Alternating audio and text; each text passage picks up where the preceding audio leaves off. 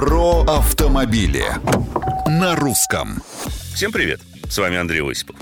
Вновь, в который уже раз звучит предложение возродить систему штрафных баллов для водителей, позабытую с советских времен. И, как всегда, после очередного резонансного ДТП в столице. Получил за год больше ста штрафов? Неважно, за какие именно нарушения ПДД, оплаченные квитанции или нет, попрощайся с водительским удостоверением навсегда. Имя автора инициативы озвучивать не буду. Однако замечу, что с учетом количества камер на наших дорогах, привязка штрафных квитанций к лишению прав – идея, мягко говоря, сомнительная.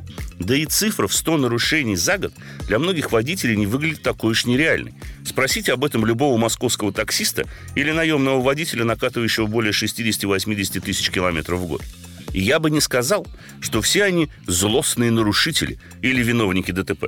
Ведь одно дело скорость за 200 в городе или пьянство за рулем, и совсем другое – нарушение требований разметки или незначительное превышение скорости во внезапно и непонятно зачем образовавшейся зоне ремонтных работ без единого рабочего, но с передвижными камерами.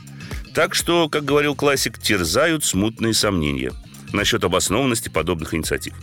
А какие бы вы предложили критерии оценки для выявления тех, кто реально представляет опасность на дороге? Делитесь идеями на страничках Русского радио в социальных сетях. А с вами был Осипов про автомобили на русском.